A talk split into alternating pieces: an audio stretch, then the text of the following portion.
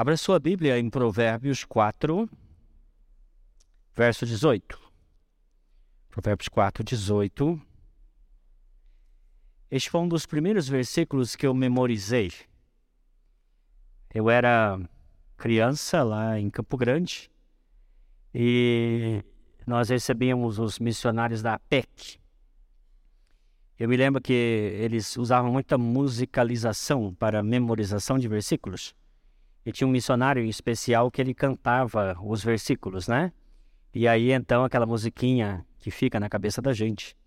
Eu nunca mais me esqueci o que o autor de Provérbios diz a respeito da vereda do justo. O tema desta manhã é a vereda do justo.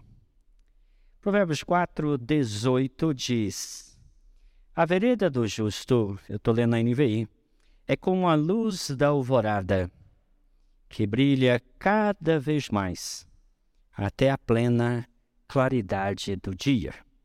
Eu memorizei, na verdade, na corrigida. A corrigida diz: A vereda do justo é como a luz da aurora que vai brilhando mais e mais até ser dia perfeito. A vereda do justo é como a luz da aurora vai brilhando mais e mais até ser dia perfeito. Paulo escreve aos Efésios e ele diz assim: Irmãos, tenham cuidado com a maneira como vocês vivem, que não sejam como insensatos, mas como sábios, aproveitando ao máximo cada oportunidade, porque os dias são maus. Nos dias maus que vivemos, eu creio que de tempo em tempo a gente precisa parar e pensar como eu estou caminhando, como eu estou indo. E hoje, sobre a temática Vereda do Justo, eu queria pensar sobre, com vocês sobre o plano de Deus, o projeto de Deus para a nossa caminhada cristã. Quando cremos em Jesus, nós damos o primeiro passo e somos colocados na vereda da justiça.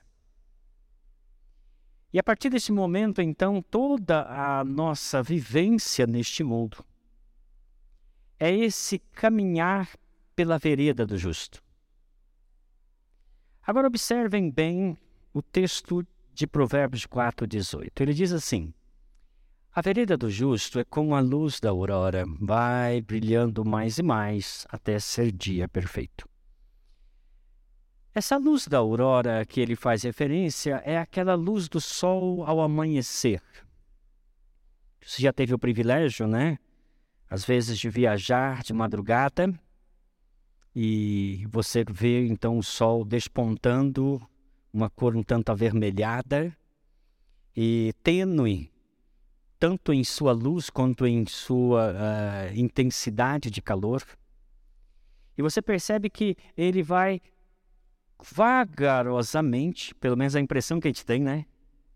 Que ele vai vagarosamente surgindo no horizonte e se impondo de maneira sempre crescente. O sol não fica com brincadeira de esconde-esconde, né? Parecia sumir, parecia, às vezes alguma nuvem oculta, mas ele não vai, volta, vai, volta. Ele entra numa rota sempre ascendente, caminhando em direção ao que ele chama aqui de plena luz, é o zênite, quando então você faz sombra debaixo dos seus pés. É quando o sol, então, ele vai naquela constante, indo de uma coloração vermelha para uma coloração mais amarela, mais laranja, até chegar a uma intensidade tal que a luz solar, não somente a luz, mas o calor solar, é mais perceptível, é mais sentido. E aí então o sábio fala: olha, a vereda do justo é, é como este processo do sol que nasce no horizonte ainda fraquinho, mas vai, vai, vai até chegar ao zênite, ao meio-dia. Ele literalmente não para. Ele avança. Não tem retrocessos, não tem paradas, o sol que desponta, ele vai, vai, vai numa curva ascendente até se tornar pleno dia. Que figura maravilhosa! O sábio está usando uma metáfora. E aqui ele, na verdade, usa duas metáforas: a metáfora do sol e a metáfora do caminho. Porque é claro que ele não está falando literalmente quando diz a vereda. Ele usa no seu sentido figurado como referindo-se a todo o curso da nossa existência. Todo o nosso caminhar neste mundo como cristãos, como seguidores de Jesus Cristo. Também a ideia de vereda ou caminho indica o modo como nós andamos. Não somente o percurso em si, mas a maneira como nós percorremos essa estrada. Mas, num terceiro sentido, a metáfora também alude aos resultados. Ou, assim dizendo, o caminho do justo, ele é um caminho sempre ascendente, progressivo, que avança e que traz resultados cada vez maiores, cada vez melhores. É um texto que nos leva a refletir e pensar Há quanto tempo você está seguindo Jesus? Quando foi que você tomou aquela primeira decisão, aquela decisão chave importante na sua vida de dizer sim, Jesus, eu te aceito como meu Senhor, meu Salvador, e eu quero ser seu discípulo. Às vezes eu sinto falta de ouvir muitas vezes nas pregações, que pessoas fazem apelos dizendo: venha receber Jesus como seu Salvador, porque você está perdido, você precisa ser salvo, mas não levam adiante esse é, apelo para que a pessoa entenda que, mais do que ser salvo, nós fomos chamados para sermos discípulos de Jesus. Literalmente dizer: Jesus, eu quero me sentar numa cadeira e aprender contigo, ser teu discípulo. Porque para mim, a vereda do justo, esse conceito do Antigo Testamento, ele faz sentido para nós se nós fizermos uma releitura disto ou uma aplicação deste conceito à realidade do discipulado. Não estou falando de frequentar igrejas, não estou falando de, ah, eu crio em Jesus, estou livre da condenação eterna. Eu estou falando de, vivendo neste mundo, viver como Cristo quer que vivamos, seguindo-o de perto. Como discípulos. Voltando para Provérbios 4, 18. Este é um provérbio antitético que quer dizer? É um provérbio onde você diz uma coisa e depois você diz a coisa contrária para reforçar o que você disse anteriormente.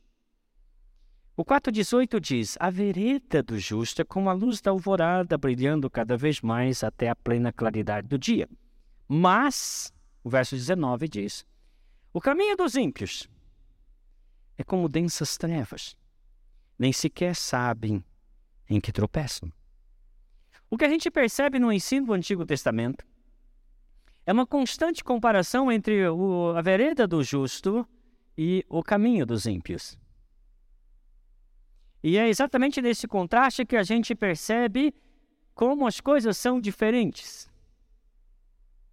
E pegando esse gancho, eu quero levá-los para que nós possamos olhar um texto específico do Antigo Testamento, primeiramente, que faz esta comparação. Mas primeiro eu quero que vocês entendam que esse caminhar nosso aqui não é um caminhar solitário. Não fomos chamados para andar a vereda do justo sozinhos. É claro, somos acompanhados por Deus, Pai, Filho e Espírito Santo. Mas nós somos acompanhados dos condiscípulos, que são tais como nós, discípulos de Jesus Cristo, que estão também seguindo o mesmo Mestre e Senhor. E aos condiscípulos que vivia em Filipos, Paulo disse o seguinte, Filipenses 1,6, se você quiser ler comigo. Paulo disse a eles assim: Irmãos, eu estou convencido de que aquele que começou boa obra em vocês vai completá-la até o dia de Cristo Jesus. Se Deus começou uma boa obra em você, se Deus começou uma regeneração em sua vida, acredite, Ele não vai desistir de você. Ele vai te acompanhar em todo o trajeto. Esta vereda do justo não será transitada por você pela força sua, pelas suas capacidades, mas você será fortalecido por Deus, pelo Espírito Santo, que é o Paráclito, o que nos acompanha em nossa caminhada de vida. Por isso, Paulo diz: o que começou boa obra vai completar. E nessa caminhada existe uma espécie de cooperação. Deus não anda esse trajeto por você, ele anda com você. Te acompanha, te ajuda, te fortalece. Mas você tem que dar os passos. Aos mesmos Filipenses, capítulo 2, versos 12 e 13, Paulo diz assim: Assim, meus amados, como sempre vocês obedeceram, não apenas na minha presença, porém muito mais agora na minha ausência, ponham em ação a salvação de vocês com temor e tremor. Pois é Deus quem efetua em vocês tanto querer quanto realizar, de acordo com a boa vontade dele. É Deus que coloca no coração de vocês o desejo de prosseguir de avançar, de não ficarem estagnados, de não ficarem patinando, de não retrocederem. Mas cabe a vocês, imbuídos desse santo desejo, capacitados pelo poder do Espírito Santo, a dar passos na direção correta, para avançar como a luz da alvorada que vai brilhando mais e mais até se tornar dia perfeito crescer, não retroceder. Pedro, em sua segunda carta, capítulo 3, verso 18, ele diz assim: Cresçam na graça e no conhecimento de nosso Senhor Jesus Cristo. A Ele seja a glória, agora e para sempre. Amém. Notem, existe um caminho a ser trilhado. Em nossa caminhada cristã, Jesus é o caminho e também o destino dessa caminhada. Olhando para Cristo, nós devemos prosseguir em nosso caminhar, sempre progredindo com a luz da aurora até se tornar dia perfeito. Não fazemos esse trajeto sozinhos. O Pai, o Filho e o Espírito Santo estão conosco, em nós, capacitando-nos para fazer uma boa caminhada. E não estamos sozinhos porque outros estão conosco, caminhando juntos. Uns um pouco na frente, outros um pouco atrás, outros lado a lado conosco, caminhando esta vereda do justo. Quero levá-los para o Salmo primeiro. Pois lá nós temos uma comparação entre a vereda do justo e o caminho dos ímpios. Quero ler com vocês primeiro o versículo 1. Depois nós propositalmente vamos pular para o verso 6 e retornar para o verso 2. Vejam o que diz o primeiro versículo do primeiro salmo.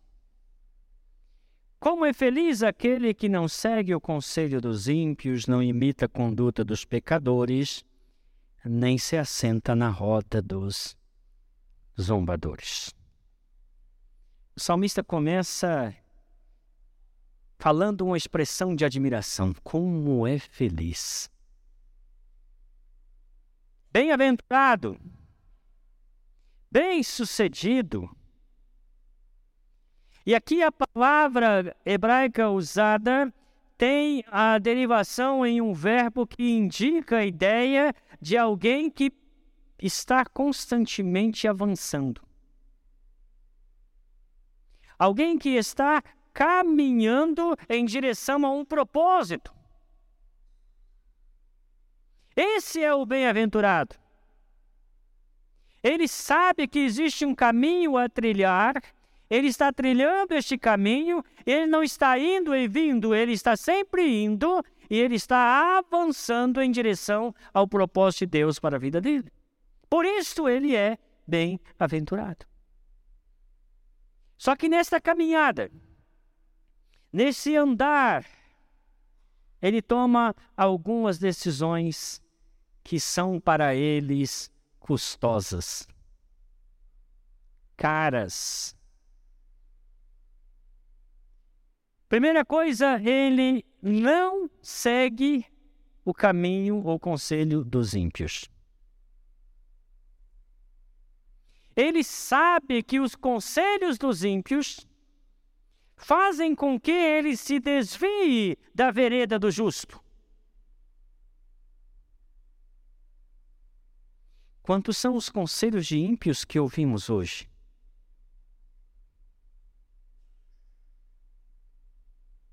na internet, na mídia,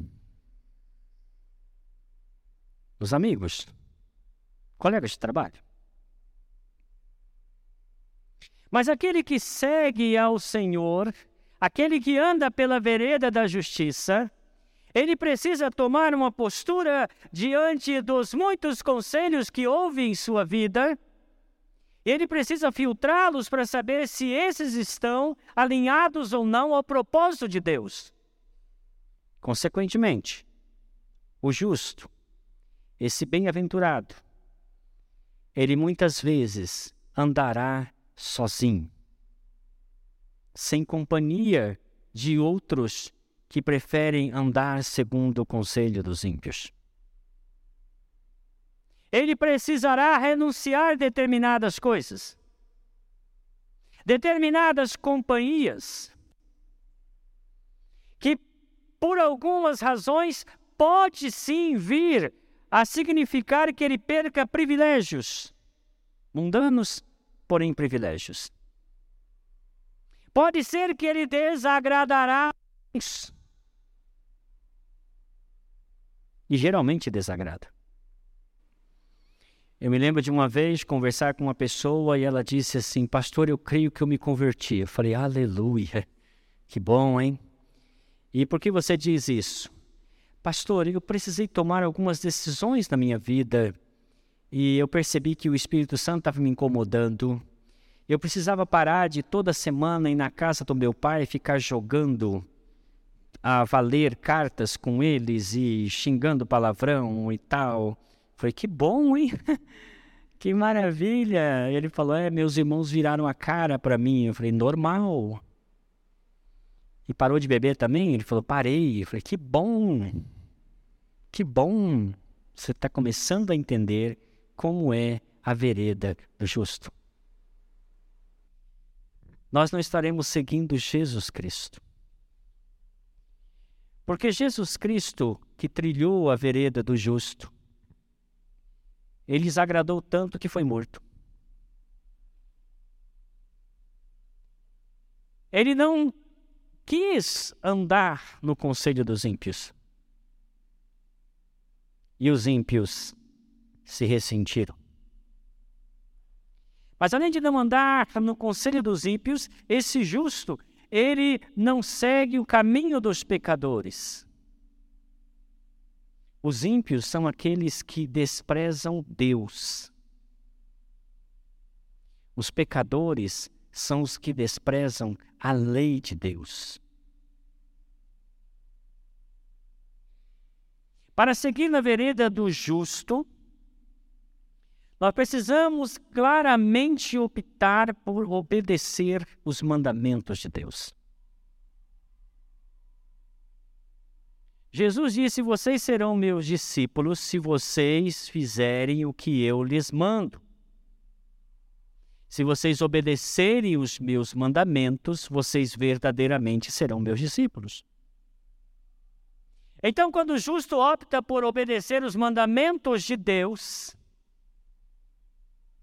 ele será taxado de fanático. Ele será visto como um alienado, uma pessoa perigosa, um antissocial, alguém cujos valores são incompatíveis com a modernidade,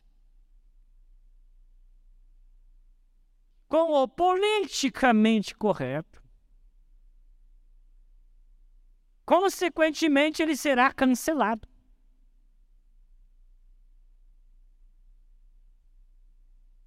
E ele precisará entender que isto é inevitável. Mas também ele não se assenta à roda dos escarnecedores. Um dia explicando o que é roda dos escarnecedores, um jovem falou assim: Pastor, eu posso ilustrar isso aí? Eu falei: Pode. Ele falou: Então, lá na empresa tem a hora do café. Ele falou: Então tem uma horinha lá que o pessoal para, vai tomar um café. Ele falou: Pastor, nessa hora você vê aqueles rapazinhos, funcionários que parecem pessoas boas. Mas é cada coisa que eles falam, pastor, que assusta qualquer um. Alguns se gabando das suas infidelidades conjugais, outros se gabando de que foram levados bêbados para casa pelos amigos. Essa é a conversa. Zombadores, escarnecedores. O conceito aqui de zombador é aquele que despreza o povo de Deus. Se o ímpio despreza Deus, o pecador a lei de Deus, o escarnecedor despreza o povo de Deus. Você conhece gente assim? Alguns estudiosos acreditam que os ímpios, os pecadores e os escarnecedores são as mesmas pessoas. Agora observem bem o que o texto está dizendo. Bem-aventurado, singular. Ímpios, pecadores, zombadores, plural. Porque esse povo anda em bando. Esse povo é igual um morcego, ficam se lambendo o tempo todo. E porque o justo tem um caminho, um compromisso com Deus, com a justiça, ele não se associa a estes morcegos lambedores uns dos outros.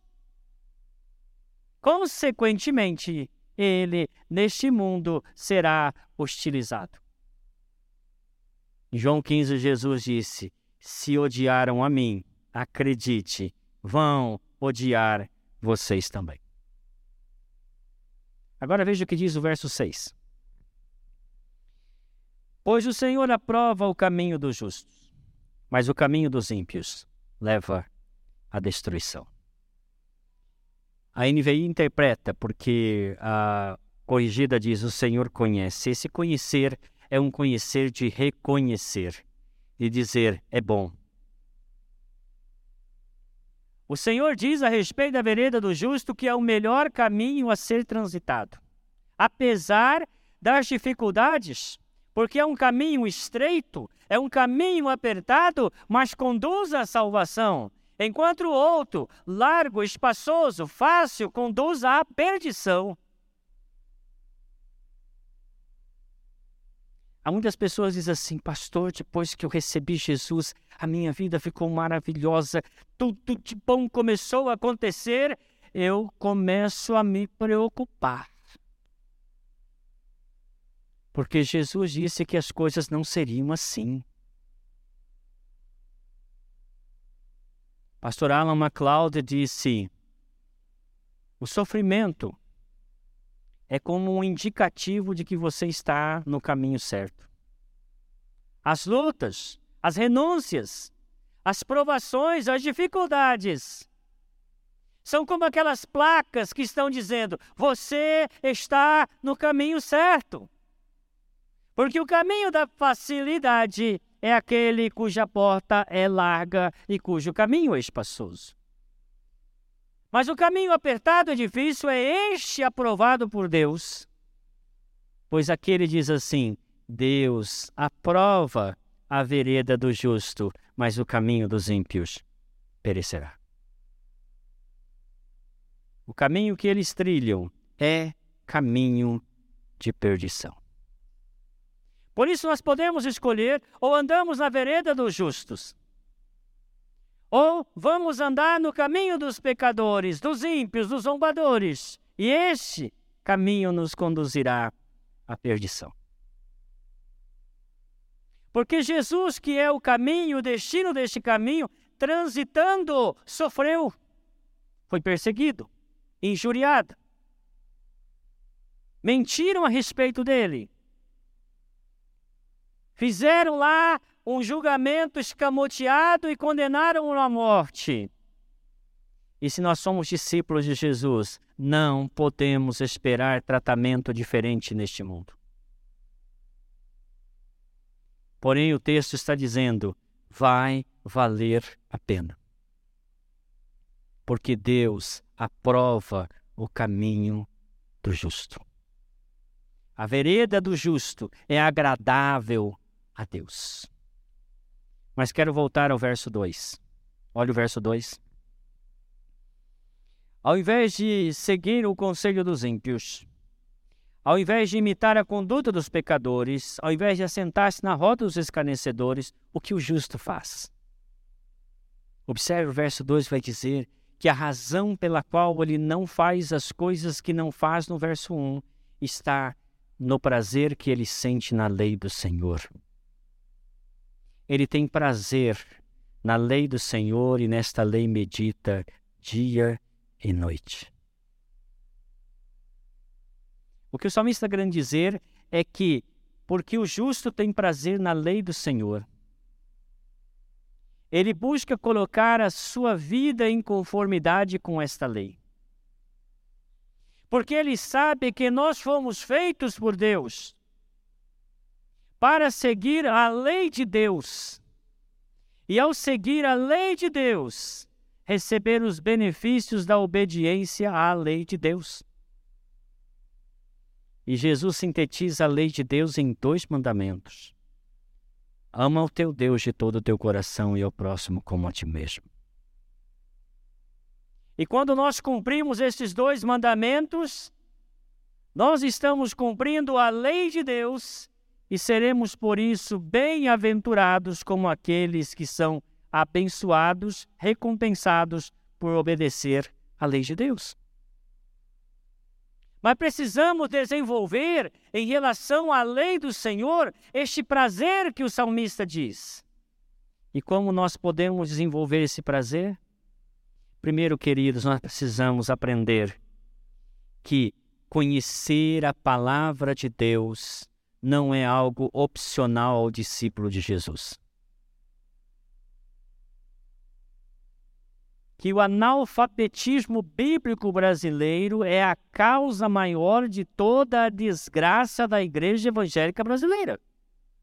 Todos os desvios doutrinários e práticos da igreja evangélica brasileira derivam-se do fato de que se conhece muito pouco a palavra de Deus. E não é porque não esteja disponibilizada, mas é porque ela é negligenciada. Irmãos, quanto tempo durante a semana nós dedicamos em ler, pensar, ponderar, estudar a palavra de Deus? Digo isso com dor no coração porque uma igreja, um grupo de discípulos que não conhecem a palavra de Deus, jamais vai chegar ao ponto de colocar na lei do Senhor o seu prazer. Primeiro é necessário conhecê-la para que dela tire este prazer, este contentamento, e na medida em que vamos sentindo prazer na lei do Senhor, nós vamos querer cada vez mais fazer com que ela se torne realidade em nossa vida. Eu frequento a igreja desde pequeno. Eu vejo aqui o filho da Flávia correndo assim, eu era assim, viu, Flávia? Eu, desde pequeno na igreja, eu não tenho memória ou lembrança de ter vivido fora da igreja. Mas em algum momento da minha vida eu não entendia porque os irmãos diziam: a lei do Senhor é perfeita e alegra a alma. Mais desejável do que ouro, mais agradável que um mel que escorre das rochas. Eu falava, não é isso. É porque eu não tinha tido uma experiência ainda de transformação do meu coração. Mas quando o Espírito Santo nos transforma, nos regenera, ele coloca dentro de nós um santo desejo de apreciar a palavra de Deus. E aí eu fico pensando, como alguém diz que nasceu de novo, mas não tem prazer na lei do Senhor. Não quer conhecer mais a palavra de Deus. Ou às vezes delega. Ah, lá na igreja tem presbíteros. O Hélio certamente já leu a Bíblia algumas vezes, o Zé Luiz, o pastor também. Eles vão explicar para mim. Pelo amor de Deus, queridos irmãos, não façam isso. Vocês estão colocando o destino da alma de vocês nas mãos de homens. Homens bons, homens confiáveis. Mas homens, cada um de nós tem o privilégio de conhecer mais a palavra de Deus e encontrar nela o verdadeiro prazer e então, você vai perceber que o Espírito Santo vai fazer com que a sua vida se torne mais e mais conformada à palavra de Deus. E aí a vereda do justo vai ser como a luz da aurora, brilhando mais e mais até ser dia perfeito.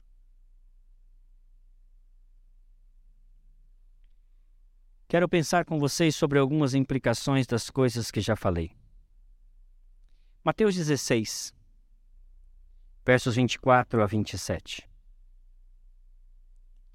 Jesus fala para os discípulos palavras difíceis, porém necessárias. O apóstolo Pedro tinha acabado de falar que Jesus é o Cristo, o Filho do Deus vivo. E então Jesus diz a eles palavras duríssimas. Mateus 16, 24. Jesus diz assim: então Jesus disse aos seus discípulos: Se alguém quiser. Veja, queridos, eu acho que isso é muito importante deixar claro aqui. Não deveria. Mas eu sei que muita gente crê em Jesus, recebe a salvação, o perdão dos seus pecados, a libertação da condenação eterna. Mas passa uma vida toda sem assumir um compromisso de discipulado com Jesus. Você pergunta se é possível? Lamentavelmente é possível. Só que essa pessoa nunca experimentará a verdade de que a vereda do justo é como a luz da aurora que vai brilhando mais e mais até ser dia perfeito. Porque a vida dessa pessoa é um vai e volta, um samba do crioulo doido, ela escorrega, ela patina, ela não vai. Toda hora tá, pastor, você ora por mim. Ah, minha fé vacilou essa semana. Ah, eu tive essa crise. Ah, eu desci da cruz. Ah, não lamúria sem fim, porque ele não é discípulo. É frequentador de igreja. É alguém que se preocupou tão somente em que a sua alma fosse salva do inferno, mas não encontrou prazer em seguir Jesus Cristo, seu Senhor e seu Salvador. Por isso, Jesus está dizendo: se alguém quiser. Ele está dizendo: não é obrigado, não. Mas se quiser me seguir, precisa negar-se a si mesmo, tomar a sua cruz e então me seguir. Pois quem quiser salvar a sua vida a perderá, mas quem a perder, por minha causa encontrará. Pois que adianta o homem ganhar o mundo inteiro e perder a sua alma? Ou o que o homem poderá dar em troca de sua alma? Porque o filho do homem virá na glória de seu Pai com seus anjos, e então recompensará cada um de acordo com o que tenha feito. Seguir a Jesus pressupõe renúncias. Assim como o justo no Antigo Testamento, para seguir a vereda do justo, precisava renunciar os conselhos dos ímpios o caminho dos pecadores, a roda dos escarnecedores, e por isso ser taxado de fanático, de um camarada alienado, de alguém antissocial. Assim também o discípulo de Jesus Cristo, quando ele resolve seguir a Jesus, ele precisará tomar algumas atitudes em sua vida. E essas atitudes envolverá renúncia de si mesmo, para poder seguir a Jesus como Jesus quer ser seguido. Então nós percebemos aqui que aquele que é chamado justo lá no Antigo Testamento é o discípulo do Novo Testamento. O discípulo de Jesus sabe que a vida que vale a pena ser vivida não pode ser uma vida de deleites humanos, mundanos. Ele sabe que se for amigo do mundo, se torna inimigo de Deus. Por isso ele renunciará a muitas coisas, até humanamente ditas como boas, mas que não trarão a ele verdadeira santidade. Assim como Jesus viveu e morreu fazendo a vontade de Deus e não sua própria vontade, o discípulo entende que para conhecer e experimentar a boa, perfeita e agradável vontade de Deus, ele precisará renunciar muitas coisas neste mundo.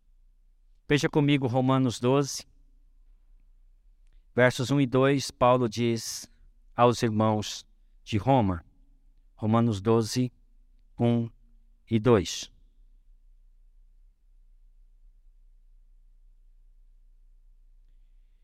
Portanto, irmãos, eu rogo, pelas misericórdias de Deus, que ofereçam seus corpos a Deus como sacrifício vivo, santo e agradável a Deus, que é o culto racional de vocês.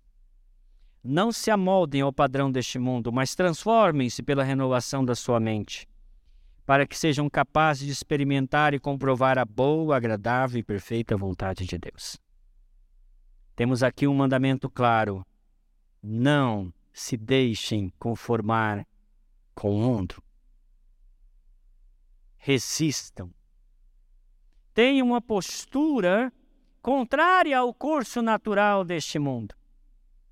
Como discípulos, renunciem aquilo que muitas vezes pode parecer normal para todo mundo, mas para quem tem um compromisso em seguir a Jesus como Jesus quer ser seguido, não é o melhor caminho.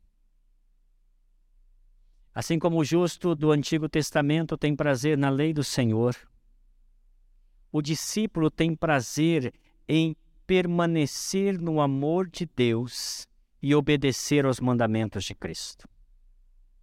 Vejam que está escrito em João 15, a começar no verso 7 indo até o verso 12. Jesus disse: Se vocês permanecerem em mim, e as minhas palavras permanecerem em vocês. Pedirão o que quiserem, lhes será concedido, pois meu Pai é glorificado pelo fato de vocês darem muito fruto, e assim serão meus discípulos. Como o Pai me amou, assim também eu os amei. Permaneçam no meu amor. Se vocês obedecerem aos meus mandamentos, permanecerão no meu amor, assim como tenho obedecido os mandamentos de meu Pai, e em seu amor permaneço. Eu tenho lhes dito essas palavras para que a minha alegria esteja em vocês e a alegria de vocês seja completa. E o meu mandamento é esse: amem-se uns aos outros, como eu os amei. Veja, o discípulo de Jesus Cristo é chamado a permanecer em Cristo, a encontrar em Jesus Cristo a fonte de todo o seu prazer.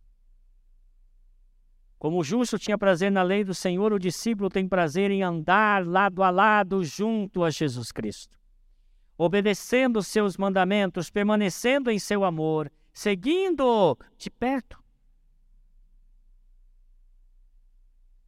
Seguir a Cristo deve ser algo tão prazeroso que faça com que a renúncia que fazemos em relação ao mundo seja algo de menor importância. Tão prazeroso deve ser seguir a Jesus que a gente não encontre alegria alguma em fazer o que as pessoas que não estão seguindo estão fazendo em suas vidas. Em Mateus 19, o último texto desta manhã, o apóstolo Pedro faz uma pergunta para Jesus. Mateus 19, versos 27 em diante, depois que Jesus falou que o discípulo precisava fazer renúncias, Pedro faz uma pergunta inquietante. Ele diz para Jesus assim: Então Pedro lhe respondeu: Nós deixamos tudo para te seguir. que será de nós? Jesus é tão caro o preço que eu estou pagando. É penoso, é difícil. Jesus diz: Eu sei, mais que você. Porque eu também fiz isso. Mas olha o que Jesus disse para ele: Digo-lhes a verdade. Por ocasião da regeneração de todas as coisas, da consumação de todas as coisas, quando o Filho do Homem se assentar em seu trono glorioso, vocês, vocês que renunciaram, vocês que deixaram tudo, vocês se assentarão também em doze tronos julgarão as doze tribos de Israel. E todos que tiverem deixado casas, irmãos, irmãs, pai, mãe, filhos, campos, por minha causa receberão cem vezes mais e herdarão a vida eterna. Jesus não nos chama a renunciar coisas por nada. Ele nos chama a renunciar em vista do muito que vamos receber das suas bondosas mãos. Por isso, não hesite. Quando houver necessidade de renunciar coisas que você percebe que não tem a ver com a vereda do justo, renuncie. Deixa de lado, abandona. Você não está perdendo nada, porque o caminho dos ímpios conduz à perdição. E Deus conhece a vereda do justo. Deus aprova a vereda do justo. Assim, ao olhar para a vereda do justo no Antigo Testamento, que é como a luz da aurora que vai brilhando mais e mais até ser dia perfeito, que é totalmente distinta do caminho dos ímpios, dos pecadores e dos escarnecedores. Ao olhar para o Novo Testamento e ver a nossa realidade, nós entendemos que a vereda do justo para nós é o caminhar do discípulo. Aprendendo com Jesus, seguindo Jesus, obedecendo Jesus. E dessa forma nós também somos os bem-aventurados. Aqueles que, encontrando prazer em seguir a Jesus, são como árvore plantada junto a ribeiro de águas correntes, que dá o fruto na estação própria. As suas folhas não murcham e tudo que ele faz, Deus faz prosperar. Amém? Feche os seus olhos. Pense no que você ouviu nesta manhã. A pergunta que eu fiz logo no começo: como está a sua caminhada cristã? Você tem sido aquele discípulo que está seguindo a Jesus como ele quer ser seguido, seguindo-o de perto? Ou você já perdeu Jesus de vista há muito tempo? Você transita na vereda do justo?